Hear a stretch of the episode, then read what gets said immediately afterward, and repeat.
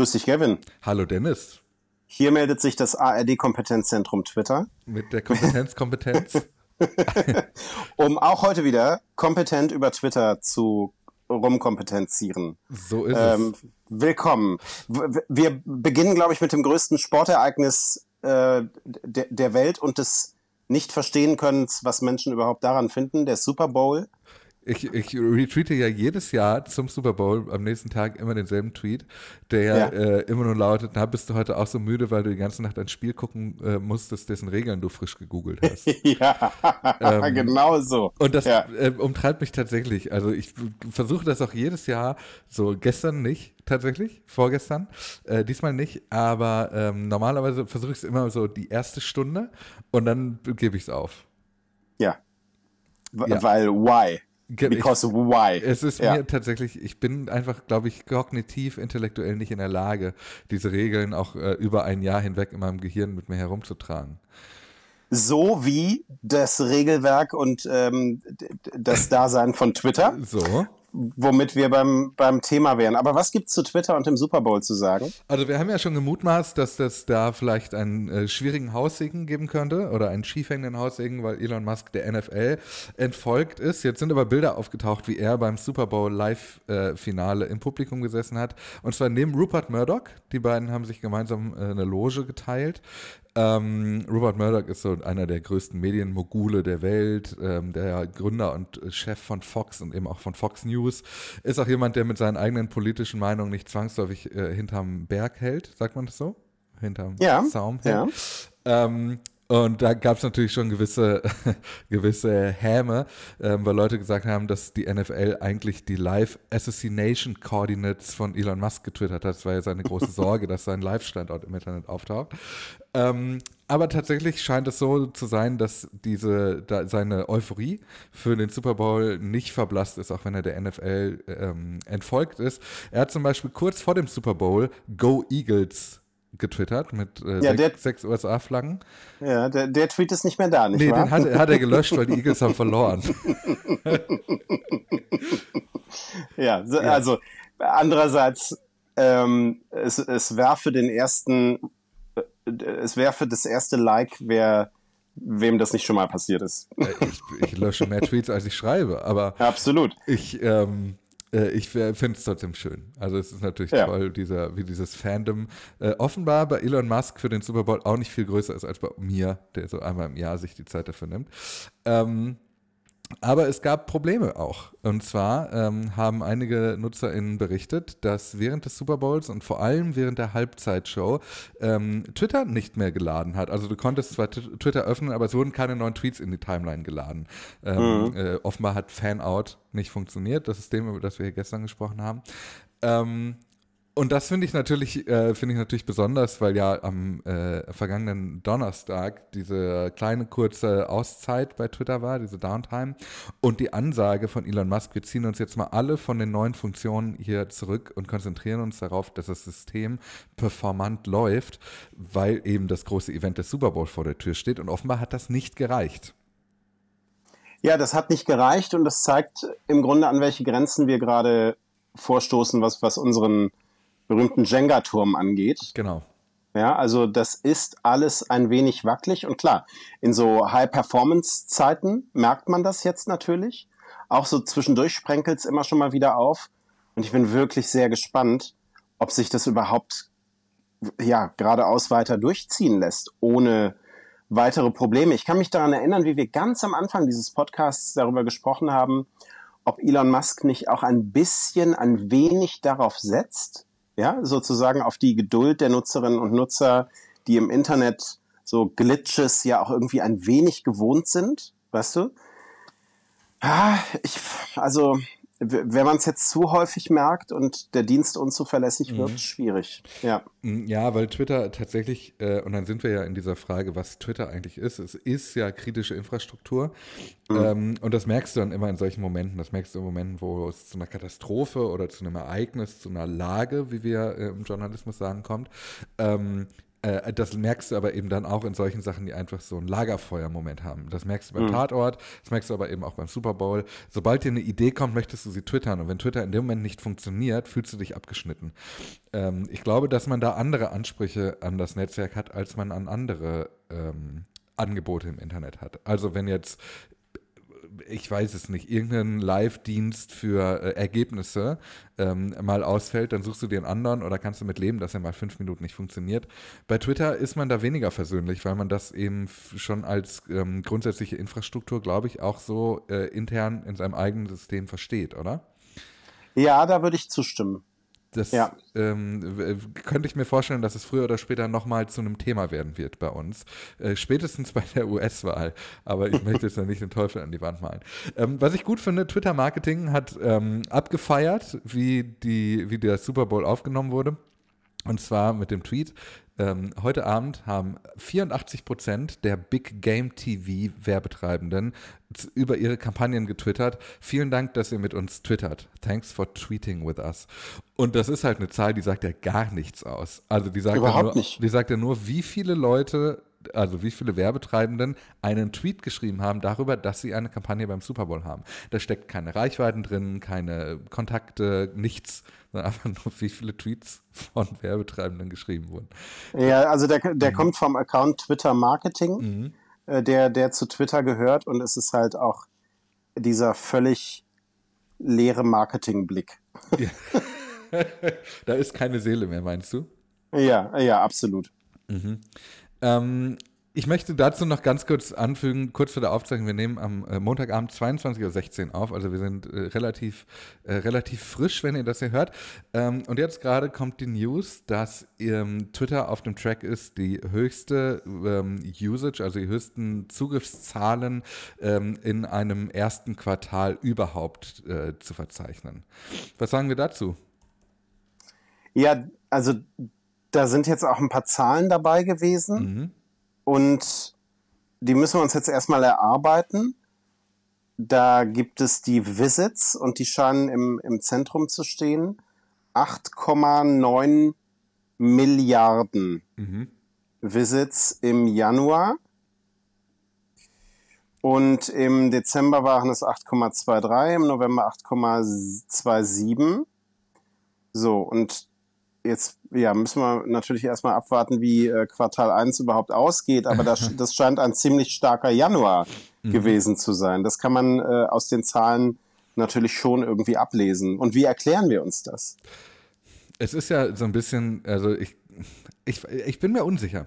Ich glaube, mhm. es ist nicht mehr dieser Katastrophentourismus, den wir im, äh, im Q4 erlebt haben auf Twitter, sondern ich habe eher das Gefühl, es findet sich gerade ein neues Normal Null, ähm, ein neuer Zustand, mit dem wir leben können. Ich würde aber umgekehrt auch nicht sagen, dass die Veränderungen auf der Plattform dazu führen, dass jetzt wahnsinnig viele neue Leute zu Twitter strömen und eine neue Begeisterung für diese Plattform entdecken. Ähm, nee, das war ja eigentlich nur mal zwischendurch der Fall mhm. als ähm, die Aufmerksamkeit durch die Übernahme so genau. hoch war. Ne? Und das sind ja auch Zahlen, die auch durchaus schon wieder runtergegangen sind. Ne? Äh, absolut. Deswegen, ähm, ich wollte das hier nur anbringen. Ähm, ich würde sagen, wir beobachten es weiter und werden wahrscheinlich ja am Ende des Quartals darüber sprechen müssen, äh, was es damit auf sich hat. Mhm. Genau ähm, so. Wo wir aus der Welt der Ankündigungen sind und aus der Welt der Ankündigungen aus, von seitens äh, Twitter, ähm, gibt es eine Ankündigung zur API, eines unserer Lieblingsthemen. Die hätte ja letzte Woche Donnerstag abgestellt werden sollen. Die wurden, das wurde dann um ein paar Tage verlängert. Und jetzt, heute Abend, am Montagabend, kam die äh, Meldung vom Twitter Dev, also vom Entwickler-Account ähm, oder dem Entwicklerteam von Twitter. Und die haben geschrieben, ähm, dass als Teil unserer, äh, an, unserer Ambitionen, die perfekte Experience für unsere EntwicklerInnen-Community zu entwickeln, werden wir den Start der neuen API-Plattform um ein paar weitere Tage verzögern.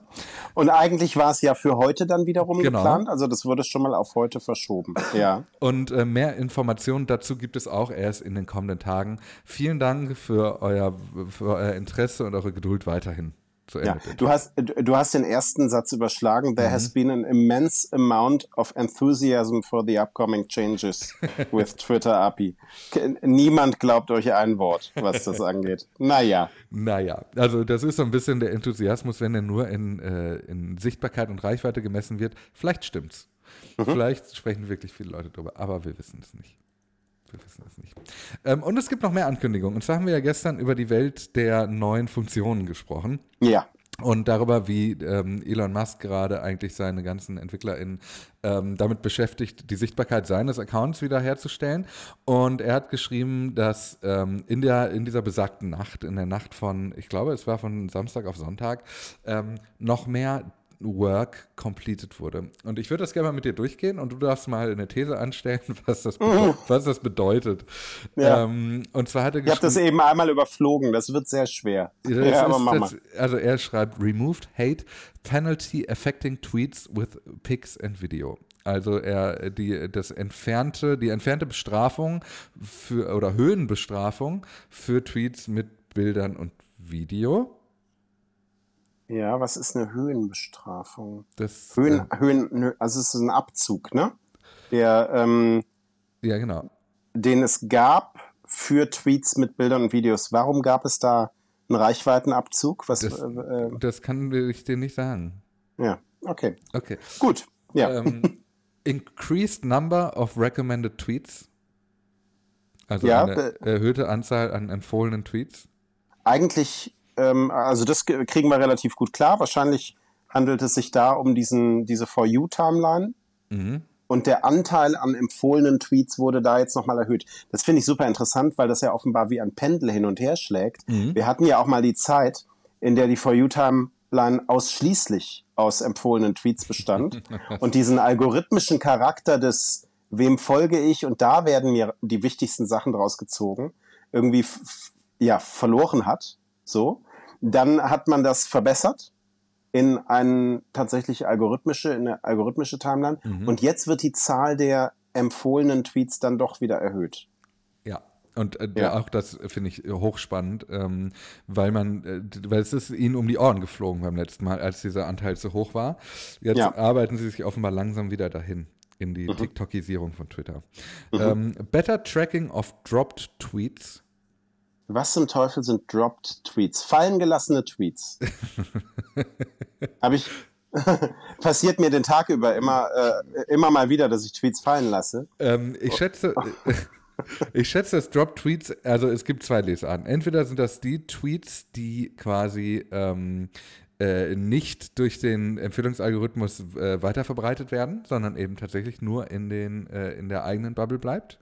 Das mhm. können aber auch die Tweets sein, die einen negativen Effekt quasi ausgelöst haben. Also ich habe den gesehen und ähm, ausgewählt, ich möchte weniger von diesem Nutzer angezeigt bekommen. Also das könnten durchaus auch Drop-Tweets sein. Mhm. Ja, wissen wir nicht. Okay. Gut, weiter. Removed Filter causing false negatives. Also ein Filter, der falsche Negativmeldungen verursacht. Der wurde entfernt.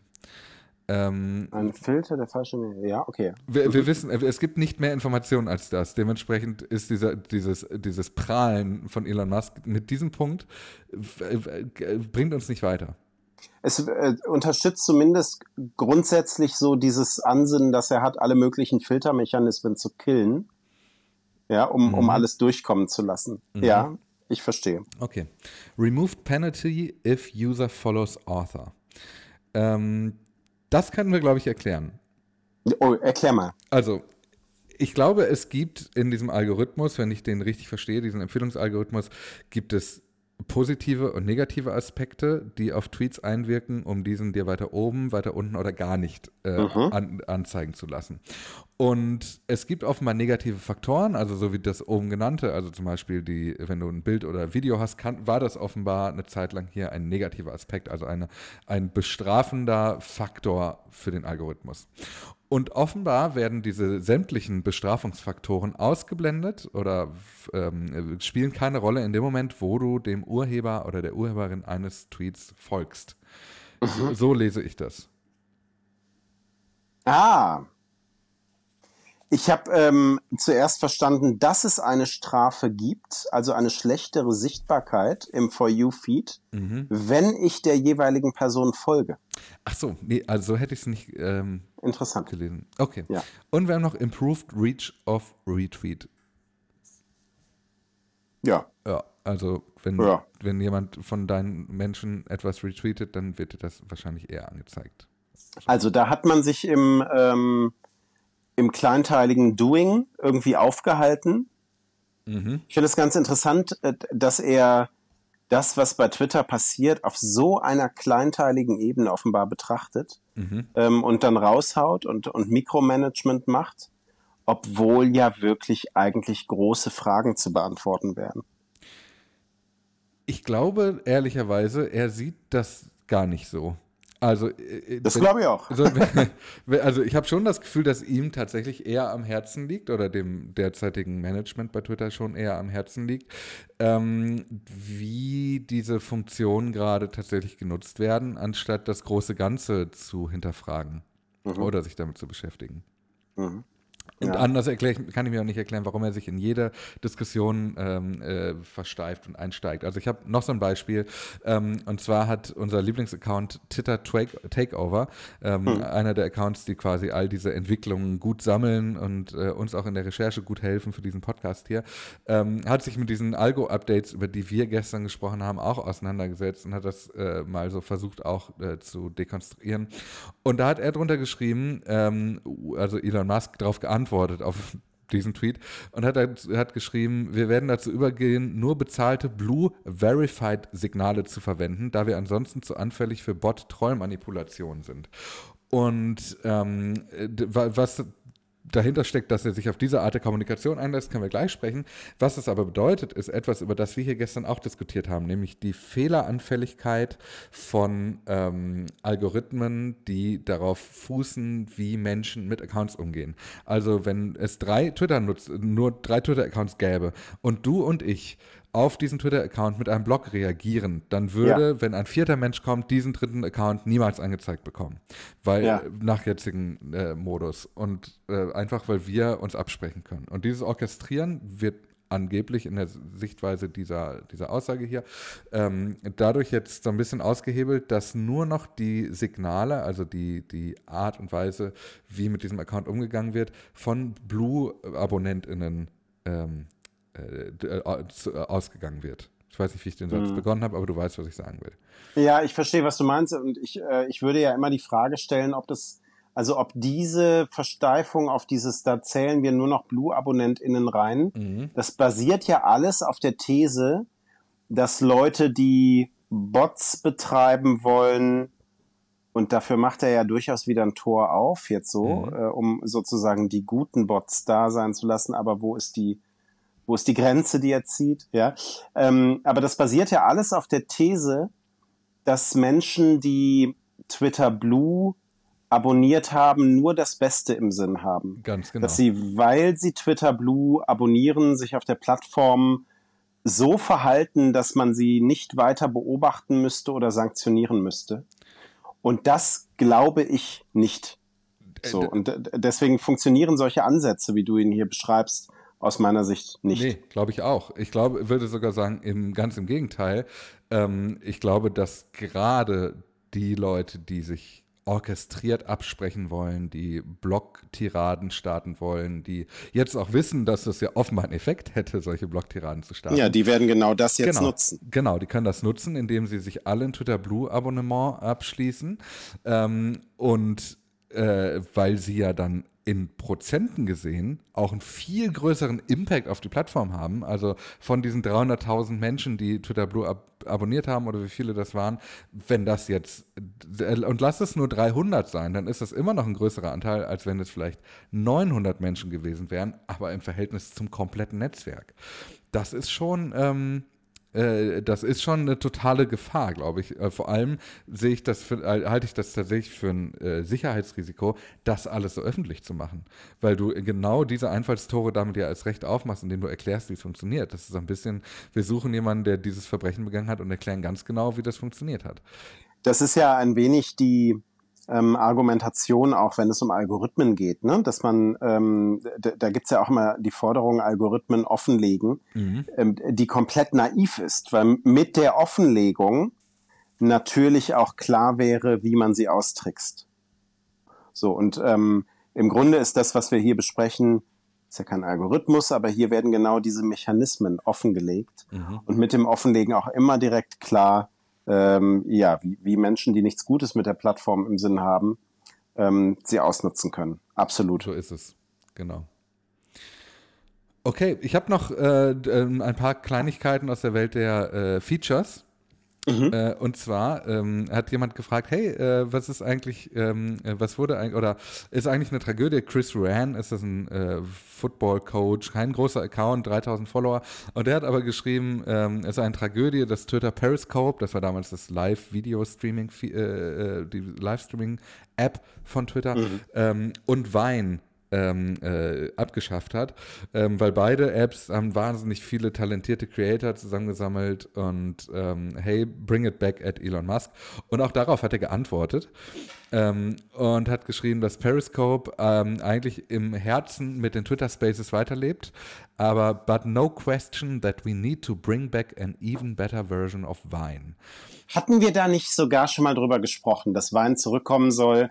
In diesem ganzen Zuge der, wir gucken mal in die Schublade, was ist noch da, was können wir ja, jetzt genau. irgendwie schnell zaubern. Mhm, und das ja, wurde da gab es doch schon mal so Anzeichen dafür. Genau, das wurde auch so gerüchteweise immer wieder rumgetragen. Mhm. Ähm, in, dem, äh, in dem Text des New York Magazine, das, den ich hier nicht müde werde zu empfehlen und, und zu zitieren, äh, wurde auch immer wieder gesagt, dass Elon Musk ja diese Super-App bauen wollte. Und da hat aber, ist aber ganz oft zurückgerudert und hat gesagt, die ganzen chinesischen Beispiele, äh, das sind ja nur Beispiele, eigentlich kann man diese Apps nicht kopieren. Wenn er aber jetzt, wenn man das zusammennimmt, diese wahnsinnig algorithmengetriebene äh, Timeline, seine Version einer besseren Version von Wein, das ist TikTok ehrlicherweise. Also was mhm. er hier ankündigt, ist ein, äh, ein TikTok-Clone. Ja, ja, also ich äh, erstmal muss man natürlich sagen, dass das Wein, das war ja diese diese Plattform mit den sechs Sekunden langen Videos. Ja, genau. Und das ist durch die Länge dieser Videos und wenn man sich jetzt nur das anguckt, was Wein damals war, schon etwas sehr anderes als TikTok. Und es stimmt auch, dass das eine Plattform war, die eine sehr kreative war. Also da sind ja wirklich kleine Künstlerinnen, Künstler ähm, entstanden. Ähm, das war durch dieses in die Zeit von sechs Sekunden Pressen äußerst spannend. Aber mir fehlt ehrlich gesagt noch die Idee, wie denn so ein Gedanke einer App aussehen könnte, die das jetzt tatsächlich zusammenbringt. Twitter und Vine und dann in einer Art und Weise, wie TikTok, also ich verstehe, warum du sagst, das erinnert jetzt alles sehr daran, ne? Mhm. Absolut. Mhm. Ähm, auch mit dem äh, Empfehlungsalgorithmus, den Elon Musk dann jetzt für Twitter so aufzieht. Aber mir fehlt so ein Gedanke an, wie soll denn das insgesamt stimmig sein? Das verstehe ich nicht. Also nach meinem Gefühl werden wir einfach eine, eine Rückkehr von Wein, ein Comeback von Wein erleben, ähm, das aber einen komplett algorithmischen, äh, eine komplett algorithmische Ausspielung dieser Videos ähm, äh, nutzt mhm. und das sich dann dementsprechend sehr nach TikTok anfühlen wird. Ist ja, und das auch nicht mehr, das auch nicht mehr bei sechs Sekunden bleiben wird. Na, ganz ehrlich. Nicht. Nein, hundertprozentig ja. nicht. Ähm, ja. äh, vielleicht kannst du längere Videos äh, hochladen, wenn du Twitter Blue hast. Wein Blue. ich weiß es nicht. So, ich habe noch ein paar Kleinigkeiten, die rassel ich hier einfach mal durch. Und zwar, ja, ähm, rassel mal durch. Die 1000 Dollar für ähm, Blue for Businesses ist bestätigt. Die Zahl, ja. ähm, das ist jetzt, wird tatsächlich kommen. Ähm, wir hatten das ja so immer wieder so als Mutmaßung, als Screenshots, als Gerüchte, aber das haben wir jetzt fix. Ähm. ja, viel Spaß beim Versuch, sagen wir da. Mhm. Obwohl du hast ja gesagt, naja, so Businesses, die auch mal schnell viel Geld für Quatsch ausgeben, gibt es ja auch andererseits genug. Ja, nur wir wissen ja. ja, also zumindest deutsche Unternehmen können das bislang noch nicht abschreiben, wie wir gestern ja auch schon äh, festgestellt haben. äh, wegen der fehlenden äh, Umsatzsteuer, ausgewiesenen ja. Mehrwertsteuer. Ähm, dann werden die Community Notes jetzt auch direkt unter den Quoted Tweets angezeigt. Ist eigentlich nur eine Kleinigkeit, aber eine mhm. spannende Erwähnung, weil diese Community Notes ja ähm, äh, bislang unter Werbung angezeigt wurden, das ist schon passiert, und unter Tweets. Aber wenn ich diesen Tweet jetzt zitiere, dann taucht das auch unter den ganzen zitierten Tweets immer auf. Ähm, wir haben darüber gesprochen, das ist ein spannendes Feature, die Community Notes. Ähm, und eins, an das wir tatsächlich auch erstmal glauben können, an die ja. Funktionalität. Ich bin gespannt, wann das hier anfängt in Deutschland.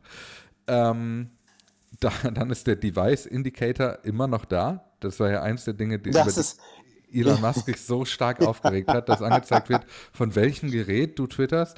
Das ist immer noch nicht weg. Das taucht immer mal wieder auf, also mhm. ist so ein bisschen wie so ein Gespenst, ja.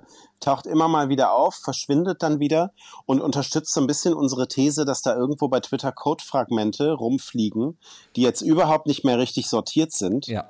Und äh, dadurch Probleme machen ähm, und, und alte Dinge dann doch nochmal wieder zum Vorschein bringen und das scheint dazu zu hören. Also zuzugehören. Wir wissen, dass Elon Musk seine Tweets auf jeden Fall mit einem iPhone verfasst. und ähm, ich, ich finde das so krass, weil wir ja auch so Sachen beobachten, wie dass der Twitter Blue-Button in der Navigation, äh, je nach, also ist tagesformabhängig, wo der gerade angezeigt wird, ob der blau ist oder nicht. Bei mir taucht der ja allein jetzt gerade, ich habe es auf dem Rechner und auf dem Telefon offen, habe ich den an zwei unterschiedlichen Orten. Und ich also ich habe das Gefühl, dass da einfach ganz viele Versionen gleichzeitig laufen. Dass mhm. es keine, keinerlei Synchronizität, ist das ein Wort, äh, gibt zwischen diesen verschiedenen Instanzen, die ich da ja. erlebe. Ja, genau das, äh, genau danach sieht es mir aus. Mhm. Und es müsste eigentlich dringend sortiert werden, auch einfach um diesen Problemen, über die wir gestern gesprochen haben, äh, entgegenzukommen oder die in den Griff zu bekommen. Das ähm, sonst wird uns all das, die Ausfälle, die Probleme, diese Glitches auch einfach weiter begleiten. Ja, das glaube ich auch. Also ich glaube, das ist eines der größten Probleme, die zu klären sind. Mhm. Ähm, äh, jemand anders, Doge-Designer heißt der, hat äh, Elon Musk angetwittert und hat geschrieben, ich sehe in meinem Lists-Feed gar keine Werbung. Könnte es sein, dass ihr da hier eine, ähm, eine Revenue-Generating Opportunity überseht? So nach dem Motto, ich habe noch eine Idee, wie er nochmal an Geld kommt. Ja. Ähm, und dann hat äh, Elon Musk darauf geantwortet, äh, ja, äh, Werbung muss auch ähm, semantisch Schlüsselwort, Keyword-based, äh, Schlüsselwort-basiert sein, ähm, um sie kontextuell relevant zu machen. Und jetzt, er hat halt gesagt, es wird jetzt dazu kommen, dass die Werbung, die du jetzt gerade in der Werbung, äh, in, der, in den Suchen, Suchergebnissen angezeigt bekommst, dass die nicht schlüsselwortbasiert sind, sondern einfach irgendwelche Werbungen sind, die dir eh angezeigt werden. Und das wird sich jetzt ändern, sodass du quasi auf gewisse Suchbegriffe ähm, Werbungen schalten kannst. Mhm. Und dann, äh, das ist ja eine Sache, das kennen wir aus dem App Store beispielsweise, du suchst nach Lieferando und bekommst Volt angeboten. Ähm, also dieses äh, Platzieren von Werbung in in unterschiedlichen äh, Suchbegriffen. Ich finde das deswegen äh, interessant, weil das gerade mit Hinsicht auf Wahlkampf und der Tatsache, dass Twitter ja politische Werbung auch wieder erlaubt, ähm, das könnte eine große Rolle spielen. Das äh, war ja im ersten Trump-Wahlkampf, war das ja ein Riesenthema, diese stark ähm, gemicrotargetete Werbung. Ähm, also Werbung, die jeder, je nach Lebenssituation ja quasi ähm, entsprechend angezeigt bekommen hat, die einem das Gefühl gegeben hat, egal wie meine Lebenssituation ist, Donald Trump hat die richtige Antwort darauf. Und ich glaube, dass genau diese Art der Platzierung von Werbung, also zum Beispiel Suchwort ähm, äh, oder Ergebnislisten, ähm, da die größte, ähm, das größte Potenzial für dieses Risiko bergen. Ja, würde ich auch sagen. Ich, ich glaube sowieso, dass eine ganze Reihe von Änderungen, aber die wird mit Sicherheit so zu den zentralen gehören, ähm, dafür sorgen werden, dass wir bei Twitter über all die Konsequenzen daraus, vor allem im nächsten US-Wahlkampf, ähm, noch sehr viel reden werden. Ja, ähm, gebe ich dir recht. Ich glaube das auch. Ich sage heute oft, gebe ich dir recht. Ne? Ja, das, das ist, ja, ist schön. Müssen wir ein bisschen dran arbeiten. Ja, ist, ja, ja. ist gut, gut. gut. Ja. Ähm, und alles andere, wir haben so eine kleine Liste mit Sachen, die wir geschoben haben. Ähm, und da wir jetzt schon wieder wahnsinnig lang sind, schieben, schieben, schieben wir, wir die einfach weiter. Ei, ei, ei, ei, ei. So, also so wie äh, die, die äh, Code-Reparatur bei Twitter ja, genau, auch weitergeschoben wird. Der Beginn auf der morgen. API. Ja, der, der, gut, machen wir. Warum sollen wir es nicht genauso machen wie Twitter selbst? Es wird, es wird mit diesem Podcast unser erfolgreichstes erstes Quartal bisher überhaupt. davon, davon gehe ich aus. Ja, Danke, Dennis. Bis morgen. Bis morgen.